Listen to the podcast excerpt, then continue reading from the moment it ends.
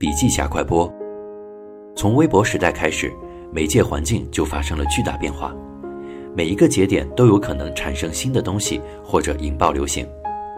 当下的现实环境呢也十分残酷，渠道无处不在，那就意味着渠道其实已经不那么重要了，重要的是你的内容。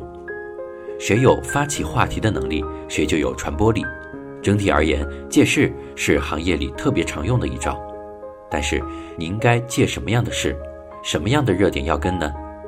很多公司其实呢是欠思考的，看到热点就跟，即使和他们的产品和业务不相干。因此一定要抵抗各种诱惑，防止自己被跟偏了。